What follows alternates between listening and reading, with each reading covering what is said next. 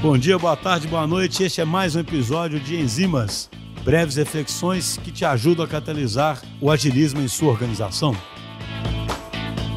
Pessoal, no Enzimas de hoje eu gostaria de fazer mais uma reflexão breve sobre o estoicismo.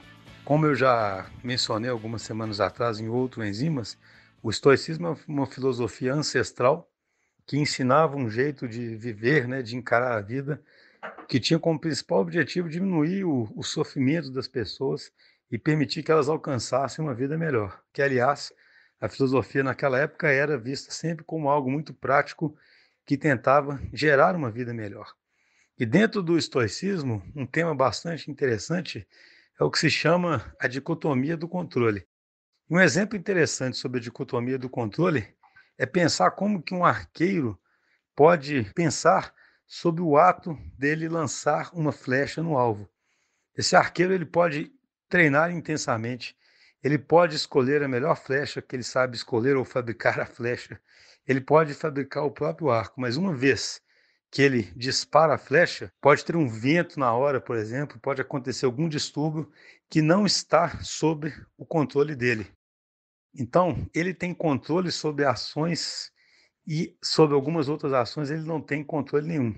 E por que, que isso é importante? Porque na vida a gente acaba misturando esse tipo de assunto e acaba que a gente tenta ter controle sobre coisas que não estão ao nosso alcance.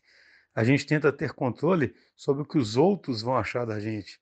A gente tenta ter controle sobre como que uma pessoa vai reagir a uma determinada situação, sendo que o que está no nosso controle é o que podemos fazer naquela situação. O que está no nosso controle é o que podemos fazer em relação às outras pessoas. Isso pode parecer até óbvio, mas é negligenciado no dia a dia e acaba sendo uma fonte de sofrimento muito grande. Então, nesse mundo que a gente tem super incerto, eu diria que a dicotomia do controle é cada vez mais necessária, é um assunto cada vez mais relevante. A gente vive num mundo incerto, a gente vive bombardeado de ideias, de opiniões, de avaliações, de julgamentos. É cada vez mais importante que a gente aprenda a pensar o que está sob o nosso controle e assim agir fortemente, continuamente, para sempre aprimorar isso.